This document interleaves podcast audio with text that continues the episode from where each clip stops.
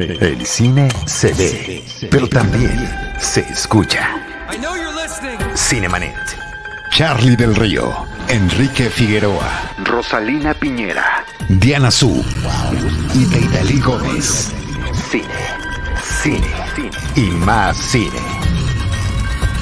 Bienvenidos. Cinemanet. Hola, hola a todos. Mi nombre es Enrique Figueroa Anaya, en nombre de todo el enorme equipo de Cinemanet, que como ustedes ya vieron es bastante amplio, como ya lo saben quienes nos siguen. Eh, les doy la más cordial bienvenida a nombre de Charlie del Río titular y todos los demás, los amigos y colegas de Cinemanet. Eh, pues nada, vamos a empezar este episodio que está dedicado a hacer una especie de cierre de la larga cobertura que en un medio hermano que es Cinematempo eh, realicé desde el inicio del festival, previamente inclusive con una entrevista a su directora, Sara Hawk. Y pues nada, la verdad es que se me ocurrió hacer este cierre aquí en Cinemanet. Entonces, eh, pues vamos a empezar rapidísimo porque tenemos la presencia de, además de colegas y amigos que presentaré más adelante, de dos realizadores eh, que ganaron en esta edición del GIF 2021 eh, y uno de ellos es Martín Weber, quien está desde Argentina. Son dos horas más para la gente que nos está viendo en vivo en México, así que le agradezco mucho. Y además también me acaba de decir antes de entrar al aire que es el cumpleaños de su hija y eh, justamente a quien le dedica su película Mapa de Sueños eh, Latinoamericanos, que ganó el eh, premio a mejor largometraje documental mexicano. Martín, bienvenido, saludos. Hola, muchas gracias por tenerme. Oye, Martín, pues antes que nada, platícale para la gente que nos está escuchando, eh, porque si no la vieron, de qué va eh, Mapa de Sueños Latinoamericanos, que yo ya tuve la chance de ver. Bueno, esta es una película que en realidad se basa en como en una instancia anterior, que, que fueron una serie de encuentros, de acciones que llevé a cabo en, en ocho países de Latinoamérica, en los cuales yo llevo una pizarra, y le pedí a la gente que escribiera un sueño o un deseo. Y esto lo realicé durante casi 20 años y eh, sobre el final, bueno, surgió esta, esta reflexión de que, bueno, yo me había dado cuenta que yo no era el mismo que había comenzado el proyecto como el que lo terminé y surgió esta necesidad o deseo de, de bueno, bueno, ¿qué había pasado con esos sueños, esas cápsulas de tiempo que habíamos creado en colaboración? Eh, y qué había pasado no tanto a nivel individual como a nivel colectivo, ¿no? Entonces, esta película es el regreso eh, a documentar este reencuentro y a donde invitarlos a, ellos mismos o a otros a de alguna manera reflexionar sobre lo que significaba ese sueño entonces y lo que volvía a significar en el momento del reencuentro. Mira qué pertinente eh, nos acaba de poner nuestro productor Jaime Rosales, a quien también le mando un abrazo, porque en la pizarra eh, se coloca un sueño que dice que la necesidad no perturbe nuestros sueños. Y finalmente, em, pues es algo que termina permeando a lo largo de los distintos países latinoamericanos, que vemos siempre hablamos de las cosas que nos unen y la frustración de estos sueños que quedan en el camino, eh, pues lamentablemente es algo que a lo largo de tu documental nos queda un poco como reflexión de que es algo que nos hermana, Martín. Sí, bueno, eh, yo nunca me lo, planteé desde el lugar de, chequear esto como éxitos o fracasos, pero sí tratar de entender y tratar de entender juntos a ver por qué había a veces tal o la sensación de tanta distancia entre la posibilidad de expresar un sueño y, las chances de que ese sueño se haga realidad, ¿no? Em, es como una invitación de alguna manera a pensar en el contexto, en qué nos rodea en la propia historia y en la historia, como dije antes, la historia colectiva, en reflexionar sobre procesos de alguna manera que nos tienen envueltos durante décadas y, bueno, que de alguna manera tenemos que eh, rever, ¿no? Esto de, pensarnos de que si seguimos aplicando las mismas fórmulas, como decía Einstein, no podemos esperar distintos resultados, ¿no? Em, y y creo que la película sobre todo es una gran invitación a escuchar y a ponerse en el lugar de otro, ¿no? Porque muchas veces juzgamos por la apariencia, por lo que es la superficie, tal vez lo que otra persona se imaginaría o quisiera. Em, y, lo interesante es justamente acercarnos y estar abiertos a escuchar y a sorprendernos muchas veces con que esas historias son muy distintas de las que nos imaginamos, ¿no? Martín, eh, ¿cómo le entraste a este toro con todas tantas piezas, tantas fotografías, eh, tantos deseos de ir, viajar? Eh, finalmente uno ve el producto final y parece muy sencillo, la verdad es que lo lograste bastante bien, es, muy ambicioso el proyecto que, que te planteas al inicio y al final el producto es muy bueno. ¿Cómo le entraste a este toro? Yo digo que si me lo hubiera, me lo hubiera planteado como, creo que nunca lo, nunca lo, arrancaba, ¿no? Este, ha sido, ha sido un, digamos, un esfuerzo épico que, que sobre todo también eh, todo el tiempo tengo que marcar que es un proyecto en colaboración, que se ha sumado muchísima gente, desde la gente que está delante de la cámara compartiendo sus propias historias, a todo el equipo que fue sumándose en las distintas etapas de realización eh, no es una idea o un proyecto individual, sino realmente es, colectivo desde todos los lugares. Em, y creo que fue esto, ¿no? Ir planteándome en, etapas, y, pero lo más difícil creo que fue esto de sostenerla en el tiempo, ¿no? Son 30 años de, desarrollo y bueno, em, que creo que son parte también de, lo que lo vuelve al proyecto eh, interesante y, espero trascendente, que es que en ese tiempo eh, todas estas historias de alguna manera pasan a incluir las propias historias como, como sujeto, ¿no? Como tema de, reflexión, ¿no? Y cómo cuando yo comencé el proyecto no existían los teléfonos celulares con, con cámaras incorporadas, no existían las redes sociales, estoy hablando del principio de los 90 era la época del fax para los que no tienen real conciencia. Este, y, muchas de estas historias no lograban visibilidad, ¿no? había una, realmente una esperanza en mí de, dar espacio y dar visibilidad a historias que yo veía que no las encontraban en otros lugares. Eh, creo que lo que pasó con el tiempo es que tal vez eso que yo entendía que estaba supliendo al comienzo, otra gente hoy lo puede hacer de distintas maneras pero creo que lo que se generó en el proyecto es, y lo potente es cómo una historia se toma de la mano de la siguiente y reflexiona sobre la anterior. Hay también una, una reflexión sobre los propios protagonistas, sobre estas relaciones, ¿no? Con su pasado, con su presente y con su futuro. Pero también a nivel familiar, intergeneracional, ¿no? Los que reflexionan, bueno, mis padres, a mis hijos, hay, algo muy fuerte en lo que se genera y creo que es la consecuencia de este trabajo que, bueno, se sostuvo en 30 años. Sí, sí, sin, plantearse parece que, exacto, que es una película que llevó 30 años en, realizarse. Y, bueno, la verdad, eh, ya ahondaré en, detalles en una nota que publicaré en mi sitio enriquefigueroa.mx con, después de hablar con la productora del documental eh, Yadira Mata sobre las complejidades del tema de producción de un trabajo así, pero eh, yo entre mis apuntes, Martín, eh, puse corazoncito apachurrado, disfruté mucho tu trabajo, pero como te decía antes, la verdad es que, pues sí, uno sale así. ¿Cómo terminaste tú después de, de todo este proceso?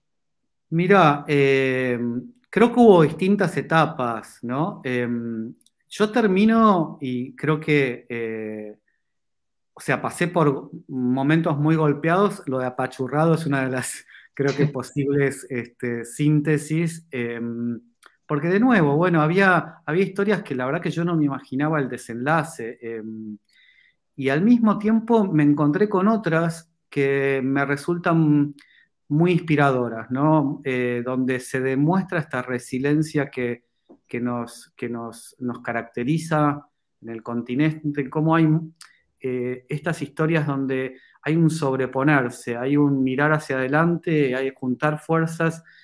Y muchas veces yo lo que marco es esto de que descubrir que muchos eh, se encuentran trabajando por los sueños de, de otros, ¿no? Y de que, y básicamente darse cuenta de eso, ¿no? De que somos parte de un tejido, ¿no? Es una invitación a encontrarnos en nuestra humanidad y encontrar que esto, de que a veces trabajar por el sueño de otro es trabajar por el sueño propio, ¿no? Em, y esto aparece a nivel individual, pero también a nivel colectivo. Esto de replantearse como hace en, el zapatismo en un momento, ¿no? Entre esta decisión entre morir o vivir y tomar un camino que es, en vez de eh, construir trincheras, hacer escuelas em, y centros de salud, ¿no? Em, yo creo que hay, hay caminos ahí que, que abren alternativas y proponen una manera distinta eh, de repensarnos el futuro. Pero, pero sí, el film es fuerte, el film creo que eh, va ahí como al hueso, em, pero también creo que hay un cuidado que yo siento que, bueno, digo, para mí el comienzo del film es un, como un manifiesto, ¿no? De, de no convertir el sufrimiento ajeno en espectáculo. Em, y, creo que esa es una línea fina y donde justamente a lo largo de todo el proyecto hay un gran cuidado de mantener la dignidad, ¿no? Eh, de cualquier eh, situación en la cual se encuentre aquel que, comparte su historia, sea con la mayor dignidad posible. Eh, creo que eso es, fundamental en un trabajo que, bueno, que lo, que lo que apela y, por lo que, y en lo que se funda es la confianza, ¿no? Este es un trabajo que, que el centro básicamente es ese. Es una confianza depositada en mí y yo en ellos. Em, y como digo, tanto en los que participaron delante de la cámara como todos atrás. Sí, sin duda es un trabajo muy digno, no cae en la, en la pornomiseria y también es un trabajo que, eh, pues sí, a mí me dejó con el corazoncito luego apachurrado, la verdad, pero sí tiene desde luego eh, muchos, muchos momentos eh, de luz y bueno, es un trabajo que sobre todo nos invita a una reflexión. Eh, Martín, yo espero que en, un futuro este, este proyecto tenga mayor visibilidad, es decir, que se pueda ver en, sitios más amplios en México y a partir de eso, pues la, invitación a que podamos eh, desarrollar más de, mapa de sueños latinoamericanos, que no porque estés aquí presente, este, la verdad es que fue de los trabajos que más disfruté en mi cobertura del Festival Internacional de Cine de Guanajuato. Muchas felicidades y, este, y pues nada, nos vemos pronto. Martín, ¿dónde podemos seguir tu trabajo? Muchas gracias. Eh, bueno, yo tengo un Instagram que es el Martín Beber Studio y también este, una página de, web, así que en ambos lugares lo pueden encontrar. Buenísimo, Martín. Pues descansa. Muy buenas noches. Pues ahí está Martín Weber, director de Mapa de Sueños eh, Latinoamericanos, ganador a Mejor Documental eh, mexicano largo. Y pues ya, vamos a seguir con nuestro especial. La verdad es que, digo, no me enfrenté a una tarea tan amplia como la de Martín con un rompecabezas tan grande, pero sí tengo mi pequeño rompecabezas como de cuatro piezas de esos que venden para los niños de, para los niños pequeños o para mí porque yo no soy tan bueno de rompecabezas. Doy la bienvenida a mis eh, colegas, compañeros, amigos que me van a acompañar a lo largo de este especial. Eh, primero a Paco Torres. Paco, ¿cómo estás, Paco de Cinemascot? Hola Enrique, ¿cómo estás? Buenas noches. Muy buenas noches. Bien, hace frío en la Ciudad de México y ya regresamos de Guanajuato. Muy, muy contento de hablar de, este festival que ya casi llega a 25 años, ahorita lo comentamos. Ahorita lo comentamos, también le doy la bienvenida a Roberto Partida desde Tijuana, eh, que está eh, del Diario Z de Tijuana. ¿Cómo estás, Roby? ¿Qué tal, Enrique? Paco, pues muchas gracias, buenas noches. Eh, acá todavía es más temprano, dos horas, pero y también hace frío. Nos ha tocado ahorita unos días recién llegado de, allá de Guanajuato y, con bastante cambio de clima. Sí, ya sin los cubrebocas, por lo menos aquí en el interior. Le doy también la bienvenida a Eduardo Jiménez, quien está en Cuernavaca. hola, hola. Hola, güero. Le decíamos el güero ahí en la, sí, sí, sí. ¿Cómo estás, Eduardo? Bien, bien, pues aquí en, aquí en Cuerna hace calor, está al revés un poco, pero ya igual felices ya de regreso en casa. Pues ya estamos en este Cinemanet muy, muy internacional. Este, pues vamos a empezar rapidísimo a, repasar. Eh, yo ya lo hice un poquito en un ejercicio anterior en Cinematempo, así que más bien es para que mis invitados me ayuden a desarrollar. En un momento tenemos a otro invitado especial. Paco, ¿qué te gustó del Festival Internacional de Cine de Guanajuato? ¿Qué quieres destacar? Mira, a mí me gustó muchísimo. Eh, bueno, antes que nada, saludos a todos. Saludos a Eduardo y a Roby, que no los había saludado. Eh, a mí lo que más me gusta del festival es el ambiente, ¿no? Siempre el poder eh, estar en contacto con los creadores. incluso puedes llegar a tener los chicos del rally que hacen este evento y combinan a los mismos eh, pobladores de cada localidad con, como si fueran sus actores. Entonces eso está muy padre. A mí siempre me llama mucho la atención los cortometrajes del rally y las películas eh, de largometraje mexicano, que en esta ocasión pues pudimos la oportunidad de verlas a través de, pues, de las plataformas en línea que nos ofrece el festival. Entonces, eh, para mí las películas de cine mexicano junto con los cortometrajes y los creadores mexicanos y esta mezcla que se hace de que eres participante y a la vez eres espectador de, la, de los cortometrajes, eso es increíble.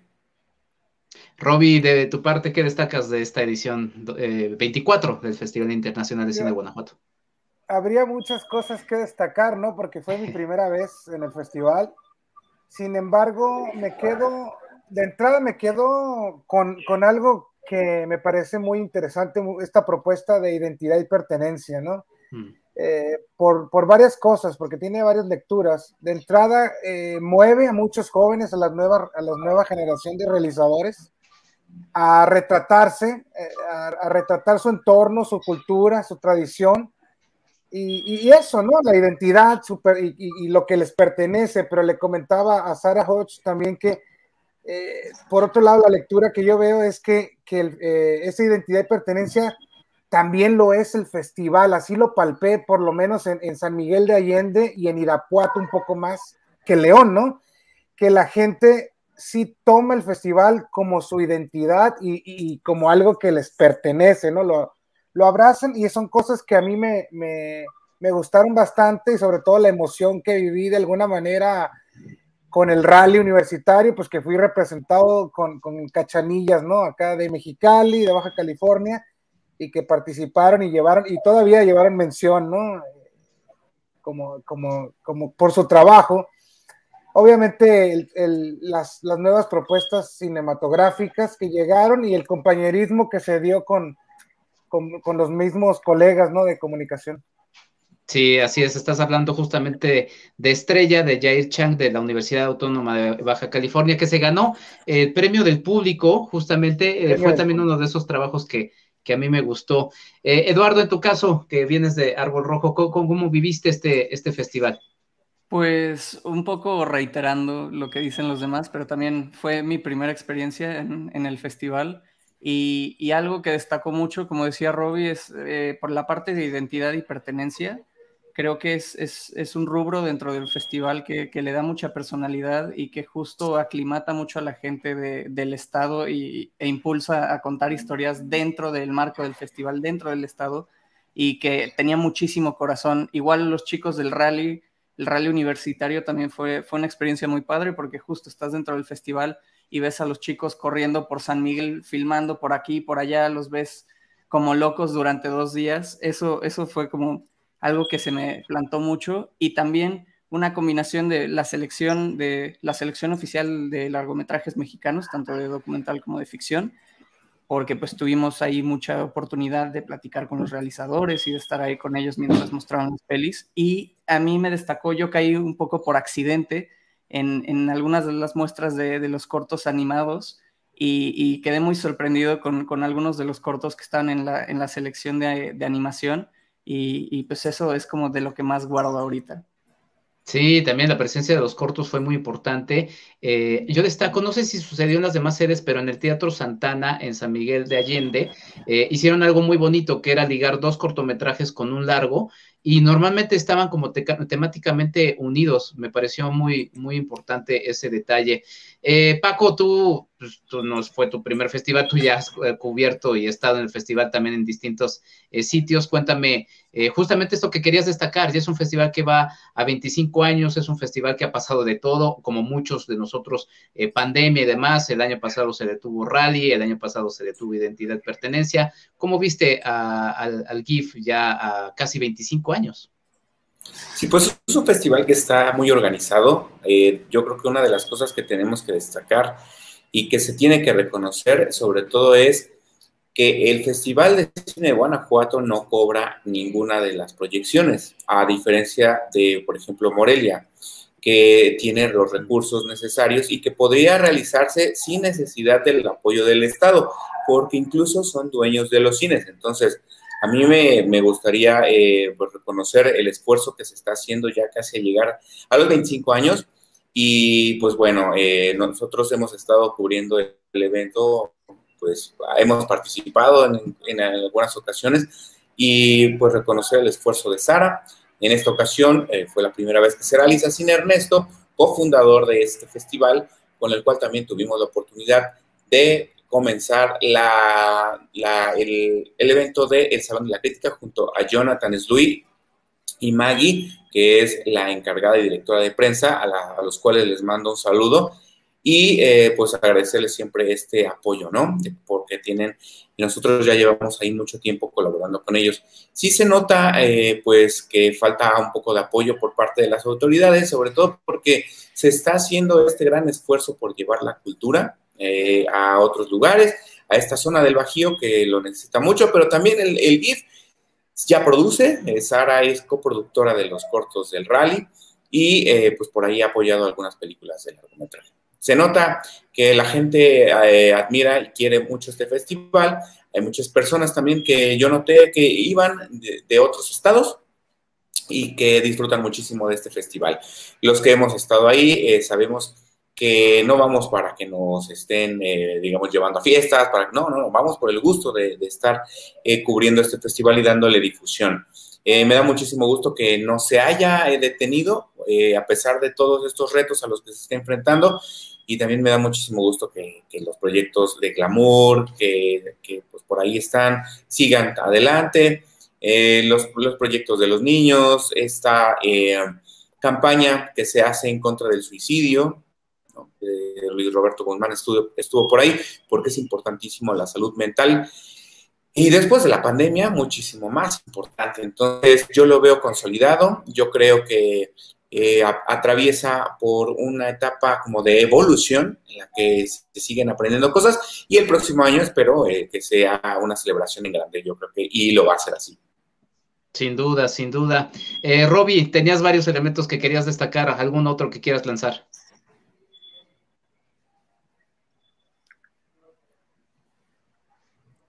Ah, yo, es que se corta un poco la señal, se me cortó. Eh, pero de entrada, me quedé pensando ahorita mucho en, cosas que dice Paco. Por ejemplo, me gustó bastante em, la majestuosidad y el glamour de las instalaciones de Guanajuato, de León, por ejemplo, ¿no? Este, eh, lamentablemente, en muchas em, pues funciones, no, no, no había la cantidad ¿no? de, suficiente a lo mejor, eh, por ser, no sé, sentí la ciudad como un poquito fría, a, a, diferencia de, San Miguel de Allende, ¿no? que la gente arropó y Irapuato arropó en, en, gran medida el festival. Y me encantó mucho palpar las calles de, de San Miguel de Allende y ver cómo es un, en sí misma es una locación, ¿no? Una locación de, de película. Y, y, como decía también eh, este Eduardo, o el güero, más bien, como así lo conozco, eh, el poder interactuar con, con, los realizadores y de viva voz te cuenten pues algunos pormenores de, de las películas, eh, pues que están estrenando. Y en esta ocasión creo que eran todas óperas primas. Y, y da como una, una alegría ver que que ellos vean, es, que, se, que sientan esa, esa felicidad de ver su película por primera vez ahí en, en, pantallas de cine y que nosotros gozáramos juntos con ellos. Y sí aclarar que, pues tú, Enrique Figueroa, pues ibas al festival por la fiesta, ¿no? por la fiesta, la fiesta del cine. sí, no vaya a ser, aquí me está escuchando mi novia, que va a decir, ¿cómo que te fuiste por la fiesta? Por cierto, eh, destacar que eh, este es un reconocimiento que nos dio la gente del de municipio de Irapuato. La verdad es que Irapuato ya fue la segunda, la segunda este, ocasión que recibe el festival, León es la primera, pero sí fueron sedes que destacaron y nos abrazaron mucho también como asistentes. Eh, Güero, ¿tú qué, qué más destacas? ¿Alguna película que te haya gustado? ¿Algo más que quieras comentarnos?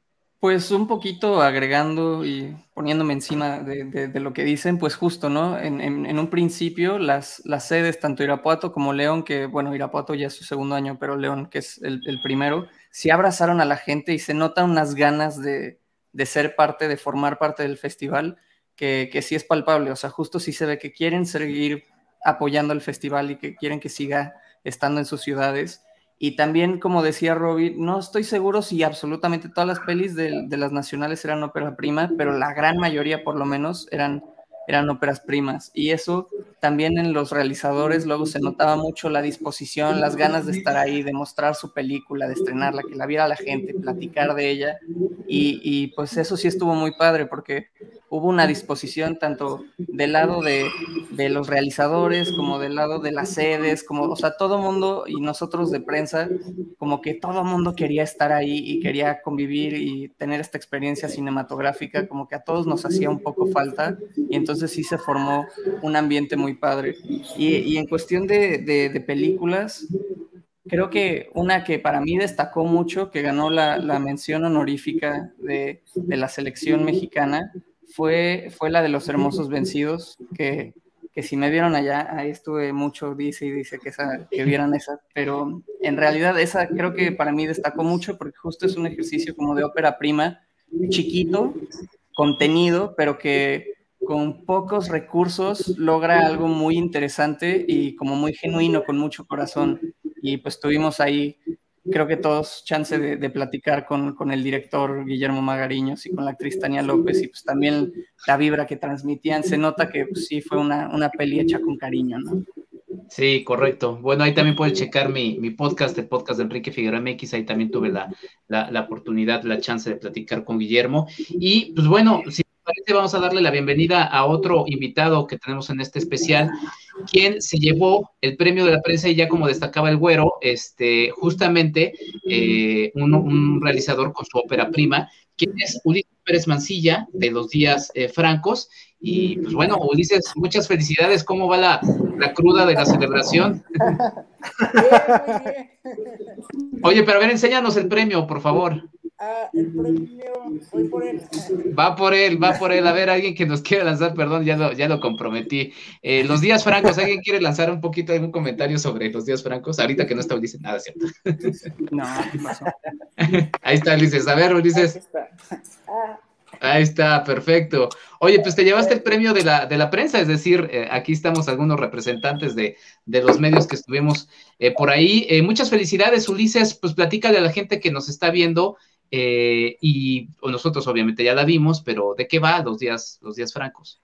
Eh, muchas gracias. Eh, los días francos es la historia de Amanda Suárez, una actriz, madre soltera, que está pasando por una crisis existencial con matices ahí de económicos, vocacionales y que todo eso pues desencadena en, en su vivencia de, como madre. ¿No? Este, la, la hace replantearse eh, cómo está viviendo su maternidad con su pequeño hijo Nicolás. Eh, esa es la historia de los días francos. Pues vamos a lanzar las preguntas en el orden en el que estamos en pantalla. Roby, Paco, Güero y después su servilleta. Roby, adelante. Eh, pues, Ulises, eh, sobre todo preguntarte cómo fue el, el, la parte de, de ya lo comentabas, pero también para que el público se entere, ¿no? ¿Cómo fue que llegaste a seleccionar a Stephanie Salas, ¿no? ¿Cómo me, me, sobre todo, cómo la imaginabas y, cómo se da ese enlace, ¿no? Este, por tu trabajo, tu trayectoria ya este, detrás de, cámaras, ¿no? Sí, eh, yo coincidí con ella en la premiere de una película. Eh, un amigo director me sugirió que ella era un un, este, una opción muy fuerte para, un guion, para el guion que estaba escribiendo. Y me acerqué a ella y Stephanie siempre fue mi primera opción desde que, desde que empecé a escribir, entonces la tuve en mente mientras desarrollaba los diversos tratamientos. Y en principio me llamó mucho la atención su, su, su, forma física, que a mí me recordaba mucho a su abuela y a su vez a los melodramas en los que me inspiré para hacer esta película. Eh, eso me, me, me, atraía mucho. Por otro lado, quería tener una imagen que fuera familiar al público, sin que se tratara de una actriz debutante. Eh, entonces, fueron estas tres cosas que, como la principal motivación y después, pues bueno, ya trabajar con ella eh, eh, fue pues muy enriquecedor, la verdad. Eh, ella me parece una actriz, una artista, ¿no? Porque además canta, baila, etcétera, pues muy completa, ¿no? Y, y, así, y así lo sentí en el rodaje y en el trabajo que desarrollé con ella. Entonces, pues estoy muy, muy contento de haber generado esa confianza mutua. Paco. Hola, ¿qué tal, Ulises? Buenas noches.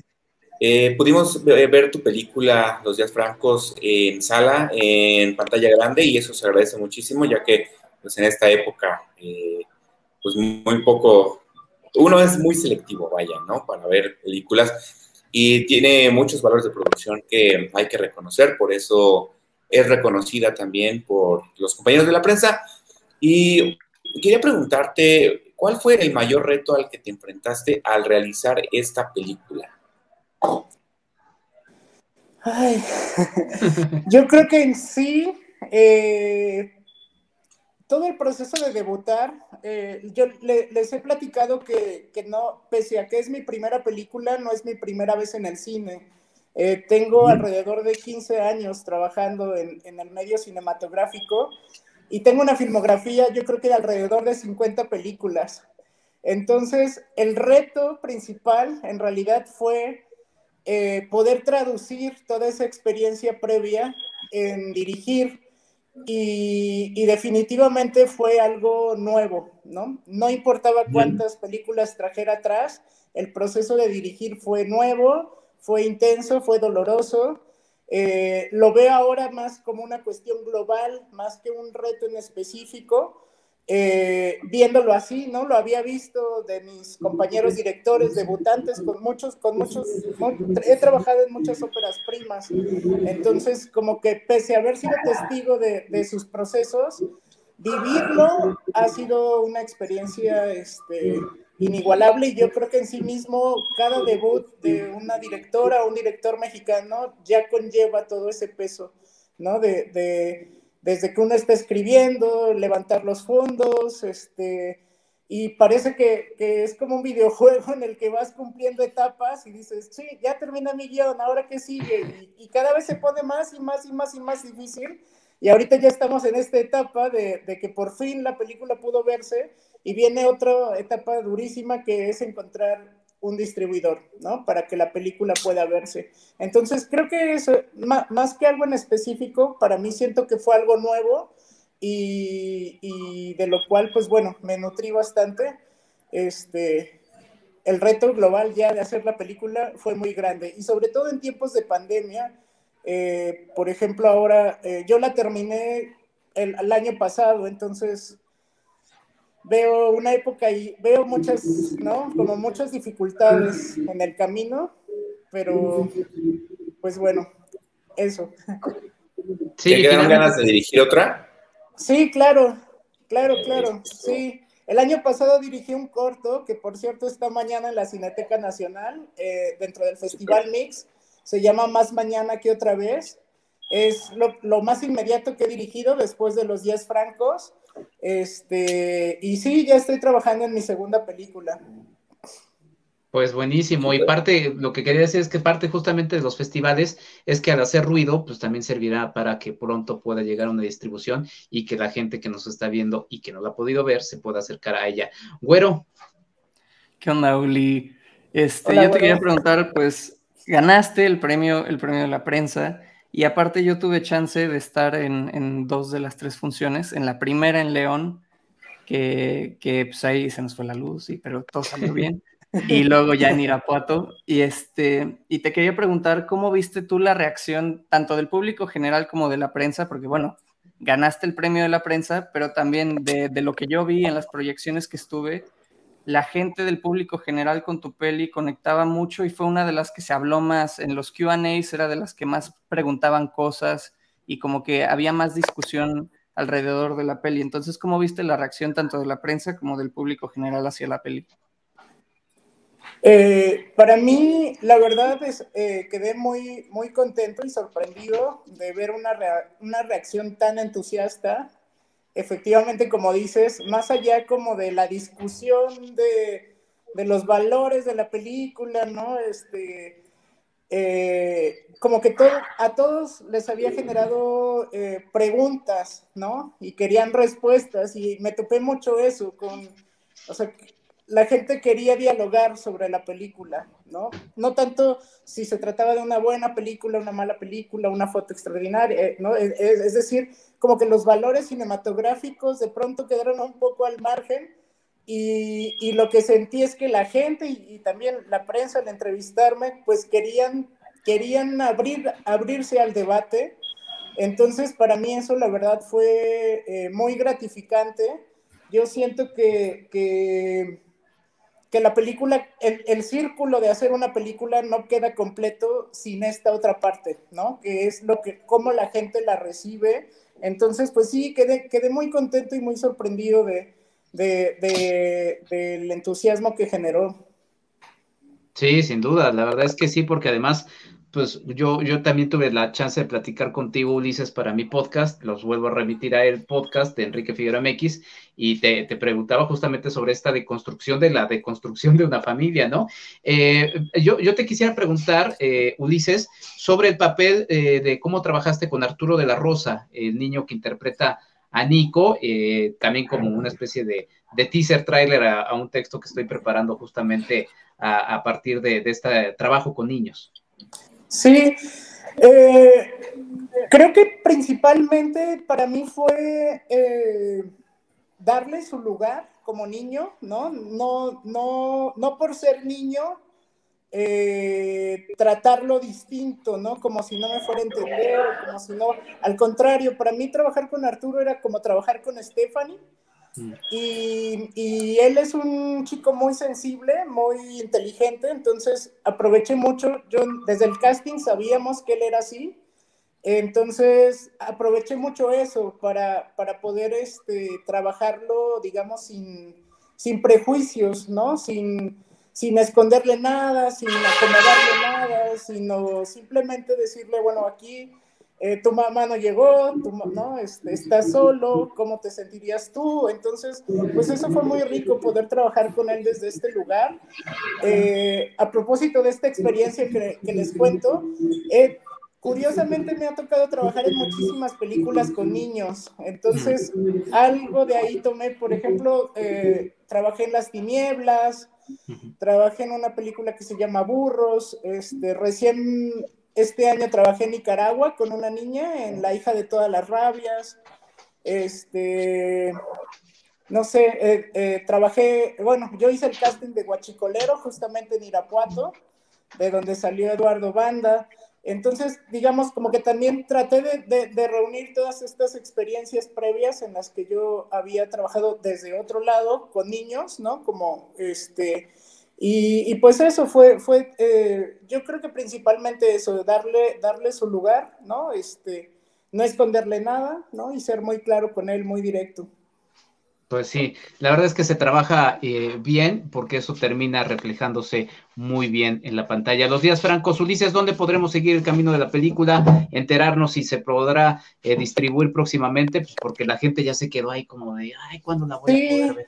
Eh, tenemos eh, redes sociales, bueno, un Facebook e Instagram de la película, con el nombre de la película la encuentran, Los Días Francos. Y justo este viernes tenemos el estreno en la Ciudad de México, también en la Cineteca Nacional, dentro del Festival Mix. Tenemos una función a las 8.45 de la noche. Este, y bueno, los boletos ya están a la venta creo que va a ser la, última oportunidad así reciente que tendrán para verla y bueno, después pues ya estamos trabajando, con, tratando de conseguir este, distribución y espero que pueda estar en, en cines en su corrida comercial para el primer semestre del próximo año. Pues te deseamos todo el éxito del mundo, Ulises. Eh, la gente pues, que esté ahí entonces atenta a la función, ya nos la puso por ahí Jaime. Los días francos este viernes 1 de octubre en la sala 10 a las 8 45 de la noche, tiempo de México, porque estamos en este Cinemanet, pum, pum, tirando a varios puntos de la República Mexicana. Este, muchas gracias, Ulises, cuídate. Gracias, saludos y un fuerte abrazo a todos. Muy bien, pues ahí está Ulises Pérez Mancilla, realizador de los días eh, francos. Roby, ¿qué otra película eh, o, qué película quieres lanzar que, te quedó, te llamó la atención de esta edición 24 del GIF? Mira, me quedo con dos películas más, además de, los días francos, me gustó. No lo sé pronunciar muy bien, pero el güero me va a ayudar. La de Quechua. Yeshua. Yeshua. La, la, que se filmó en Juchitán, ¿no? Con, esta Claudia Santiago, eh, Norma, y que, hizo una, una, chica española, ¿no? Que, radica acá en, México. Esa película me gustó mucho ese retrato, eh, ese acercamiento a esas poblaciones en la costa de Oaxaca. Y también, como, como comentaba el güero, la de Hermosos Vencidos, que tuvimos bastante interacción ahí con, el, con el realizador y, ese retrato, ese, ese road movie que, que, nos pone a, reflexionar también de alguna manera, ¿no? En, cuestiones, eh, pues, existenciales, ¿no? Como los mismos diálogos de los, de los dos personajes. Esas dos películas en particular eh, me gustaron bastante, como ocurrió eh, en el festival pasado de, Guadalajara, donde gana una de, Naranjo, llamada El Cocoloco, ¿no? Que, que también rompió toda la cuestión del cine que se hace, pues de alguna manera mainstream, ¿no? O, para las masas. Y en esta ocasión la de, la de Hermosos Vencidos me, me, llamó bastante la atención por ese lado, ¿no? Porque rompe muchos, muchos esquemas. Sí, a mí me gustó mucho la presencia en pantalla de Tania López. La verdad es que cada que aparecía en pantalla era, era muy llamativa. Eh, Paco, ¿tú qué, otra película destacas? ¿Qué te gustó? Por supuesto que Malibú, ¿no? Esa película que todos decían, no, es que me recuerda mucho a Amores Perros, es que me recuerda mucho a, ¿cómo se llama? A Matando Cabos, que yo creo que hay que dejar de compararlas porque ahí se nota, ¿no? De mis compañeros la ignorancia realmente que nada más vemos hasta los 2000 para acá y, la realidad es que en los, en los 90 también había este cine que destruía autos, en los 80 también y en los 70 entonces muchachos, pues hay que ver un poco más de cine. Esta película tiene que encontrar su camino, por supuesto, ¿no? Eh, me llama mucho la atención eh, siempre, en Cinemaspot buscamos esta, detrás de cámaras, este, eh, cómo se hace el cine. Le preguntaba al director oye, tenías un auto, porque casi siempre en México, pues cuando ves un coche ahí medio feito, que en una película, pues estás acostumbrado a decir, lo van a destrozar, ¿no? Porque pues no tenemos dinero. No fuera en, en otro país, pues dices, tenemos Mercedes, tenemos algunos Ferraris, pues igual los destrozan, no son maquetas. Pero en este caso me dice que tenían tres, eh, tres autos Malibu que maquillaron y decoraron para que se vieran de una manera eh, pues, igual, ¿no? Para tener continuidad. ¿De qué trata Malibu? Pues es un hombre que se dedica a causar choques en la Ciudad de México. El director nos comentaba que pues tiene una relación de amor y odio eh, con la Ciudad de México y que de ahí se inspira para contarnos esta historia, ¿no? En la cual el auto, una mujer y un hombre son los protagonistas, andan ahí este, paseando por la Ciudad de México y me gustó, me gustó mucho esta película, espero que también encuentre su lugar en la sala de cine, así como los días francos que eh, pues ya podremos ver eh, próximamente, ¿no? Pero sí, Malibu creo que es una propuesta muy interesante en la que al final eh, pues verán más escenas de acción y se tuvo que, que resolver algunos detalles de la filmación con mucha creatividad, pues como se hace aquí en el cine, ¿no? Y es de reconocer que se está haciendo cine de género Sí, sin duda, yo también la, la, disfruté, platicaba igual en mi podcast, este, estoy haciendo la publicidad, este, de que sí, me resultó, inclusive yo la, yo la equiparaba con un western, ¿no? Y con todas estas películas del, del hombre sin, sin nombre de Clint Eastwood, ¿no? Sobre todo haciendo énfasis en el personaje masculino principal, eh, pero bueno, y pues una historia de antihéroes y demás. Eh, la verdad es que yo también, yo también la disfruté. Güero, ¿con qué, con qué otra película te, te quedas? Este, a mí me gustaría mencionar un poquito del, lado documental. Este Distrito Olvido de, Tom Díaz se me hizo una propuesta muy, muy interesante. O sea, porque dentro del marco de los documentales hay, varios trabajos muy buenos. pero este en específico me, llamó mucho la atención por la, el balance que tiene de la autenticidad de la historia que se está contando y del retrato de los personajes en estas situaciones tan íntimas y tan fuertes, con esta parte muy estética de la fotografía que tiene un balance entre contarnos esta realidad de los personajes y dejarlos ser sin, sin moverles ahí para que se vea bonito, por decirlo de alguna forma, pero al mismo tiempo poder, poder lograr esta apuesta estética tan poderosa que bueno, Tom me contaba que justo es, él es fotógrafo y les daba clases de fotografía a los chavos y pues por ahí empezó a tener un acercamiento para que, para que tuvieran, este, se pudieran abrir para contar eh, sus experiencias en la película, pero a mí eso, o sea, esa combinación estética con el contenido tan auténtico se me hizo muy interesante. Hay una escena inicial en la que eh, un par de cuates están eh, platicando, lavando los platos y ahí de repente se te voltean mirándote hacia, hacia los ojos, que es muy impactante y a partir de estos días ya, ya nos atrapó. Robbie, ¿quieres comentar sobre esta o sobre alguna otra? No, ¿sabes cuál? Ahorita que dijo el, el, güerito sobre estos documentales, también me gustó mucho lo que, lo que queda en el camino de Jacob Chris. Sobre y no, no solo porque llega a mi ciudad, ¿no? El, el final de Tijuana, pero sí esa aventura que cuenta él, ¿no? Que, se subieron a, caminar, se subieron a los camiones con ellos, a las plataformas y, caminaron básicamente por kilómetros y kilómetros hasta llegar a Tijuana, ¿no?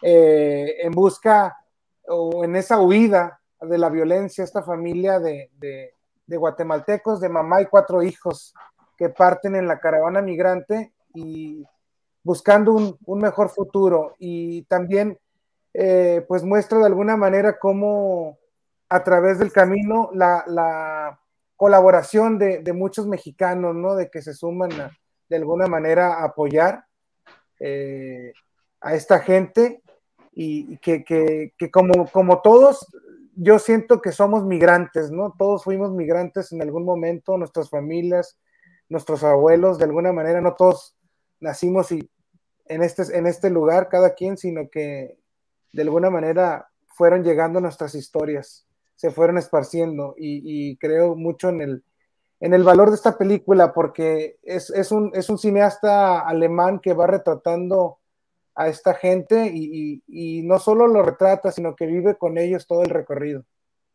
Sí, sin duda, lo que queda en el camino de Jacob Crece y Danilo Carmo, que quedó con una mención en largometraje documental mexicano, donde ganó Mapa de Sueños Latinoamericanos de Martín Weber, a quien entrevisté al inicio de este episodio especial. Eh, Paco, ¿qué otra lanzas antes de, ya casi cerrar este episodio especial de Cinemanet? No, rescatar eh, lo que queda en el camino. Eh, platicamos con Jacob y le preguntaba, oye, ¿y cuántos de ustedes hicieron la película? Tres personas y uno de los migrantes, uno de los chicos que andaban por ahí, le ayudó eh, un poco haciendo la asistencia de producción. Le comentaba que si lo había capacitado, me dice que no. Eso me hubiera gustado, ¿no? Que, que dejara un poco de conocimiento a los chicos, un poco más para hacer cine. Y, y, bueno, también le preguntaba cómo había armado la estructura de la película. Me dijo que lo único que él quería era ir con ellos caminando.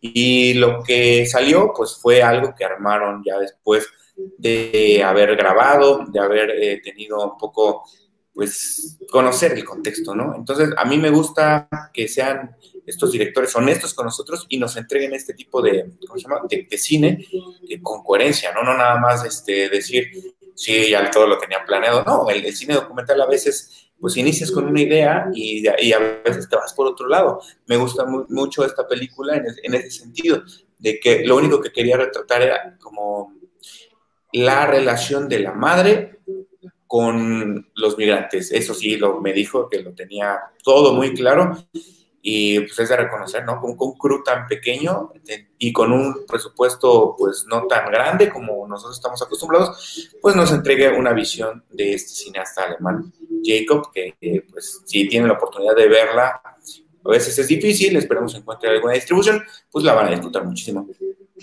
Sí, Tony Funes, te refieres a este chico hondureño que aparece justamente en la foto ahí a la mitad y quien me platicaba justamente que para venir a México de, Honduras se la hicimos, pues sí se la hicimos porque pues aquí me asumo como mexicano, se la, se la hicimos de, jamón.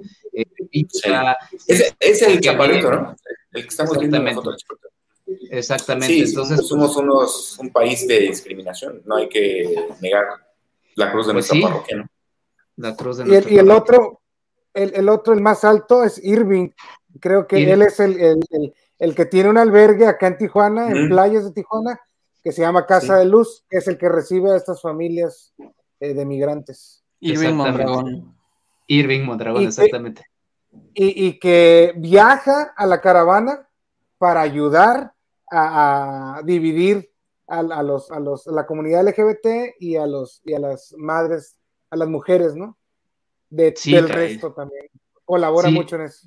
Sí, es que es una, es una situación, eh, pues ahí bastante grande. Ya igual a ver si Robbie luego nos platicas un poquito de qué va pasando justamente allá, porque te queda justamente cerca esta, esta, esta casa, esta casa migrante. Eh, güero, ¿con qué otra película nos quieres este, platicar? Pues ya pues, prácticamente. yo, yo, quería nada más comentar algo rápido para cerrar con lo de lo que queda en el camino, que es que en la plática que yo tuve con, con Jacob y con Irving, también me contaron que de tanto material que hicieron, este, pues ya están también, hicieron un corto que se llama La Espera, que fue de justo un momento de una noche durante el viaje con, con Lilian, y, este, y también que de tanto material que sacaron están viendo para hacer otro largo documental explorando las demás historias, porque en esta pues, está muy enfocada, pero pues, está muy interesante que tengan tanto como para hacer tres, cuatro películas dentro del mismo material, ¿no? Pues sí, es que cada integrante de, la caravana es, es, una historia misma. Eh, ¿Alguna otra película que quieras mencionar? Algo, algo aquí, sí, dentro de, lo documental, me gustaría comentar una, una peli que tenía una, una, estructura muy interesante, que es la de Fiesta Nacional, ah, de Augusto de Alba.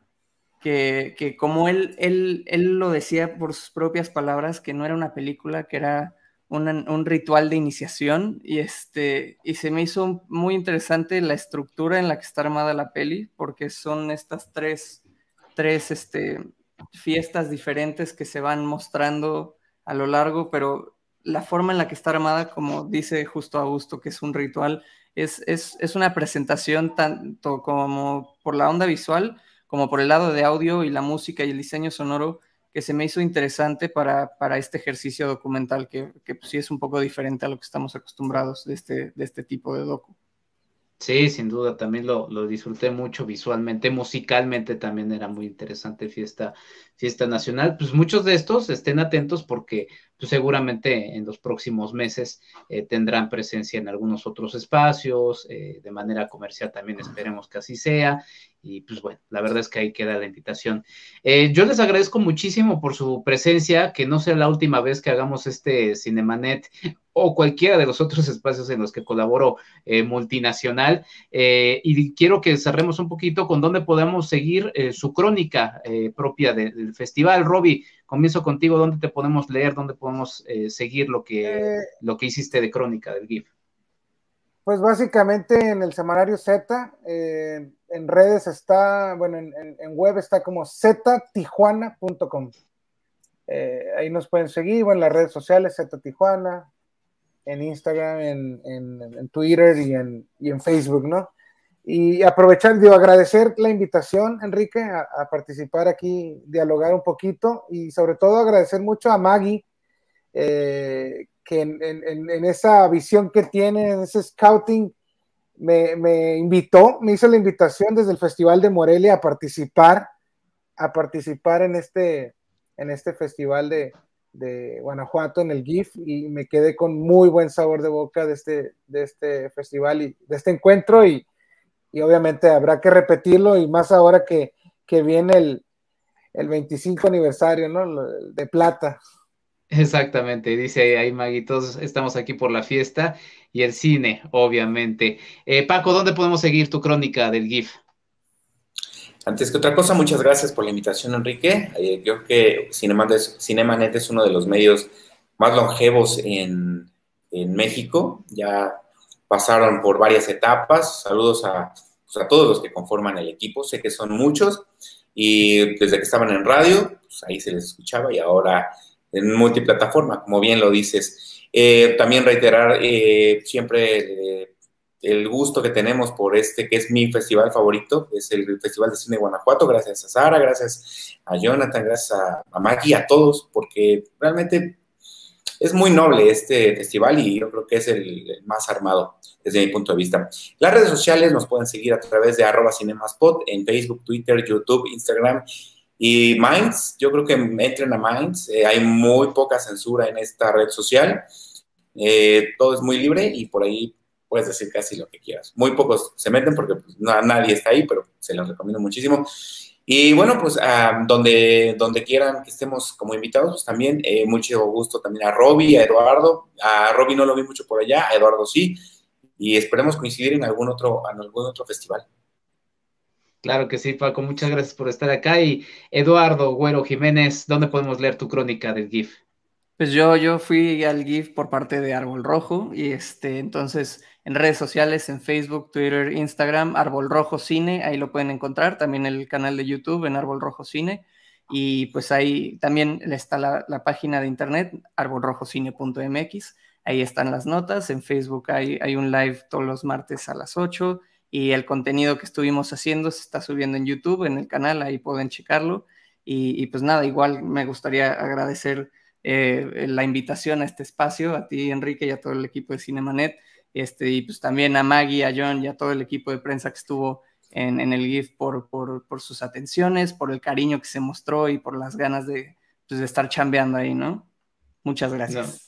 Pues muchas gracias a ti y a todos, en realidad a todos los que están aquí presentes. Eh, como siempre ha sido mi, mi, afán en Cinemanet y en todos los espacios en los que colaboro, mi intención siempre es sumar nuevas eh, voces y pues a mí me dio muchísimo gusto conocer a Robbie, conocer al Güero y pues reencontrarme con el buen Paco, con quien ya hace hace varios años hacíamos cosas juntos y me dio mucho gusto volverlo a ver.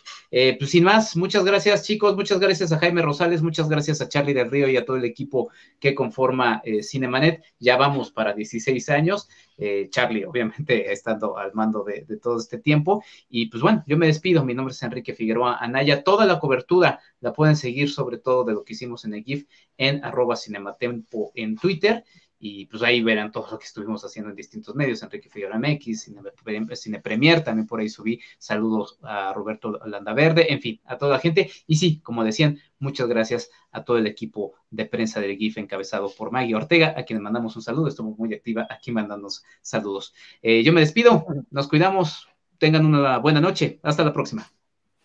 Hasta la próxima. Esto fue Cinemanet con Charlie del Río, Enrique Figueroa, Rosalina Piñera, Diana Su y Teitali Gómez. El cine se ve, pero también se escucha. Cine, cine y más cine.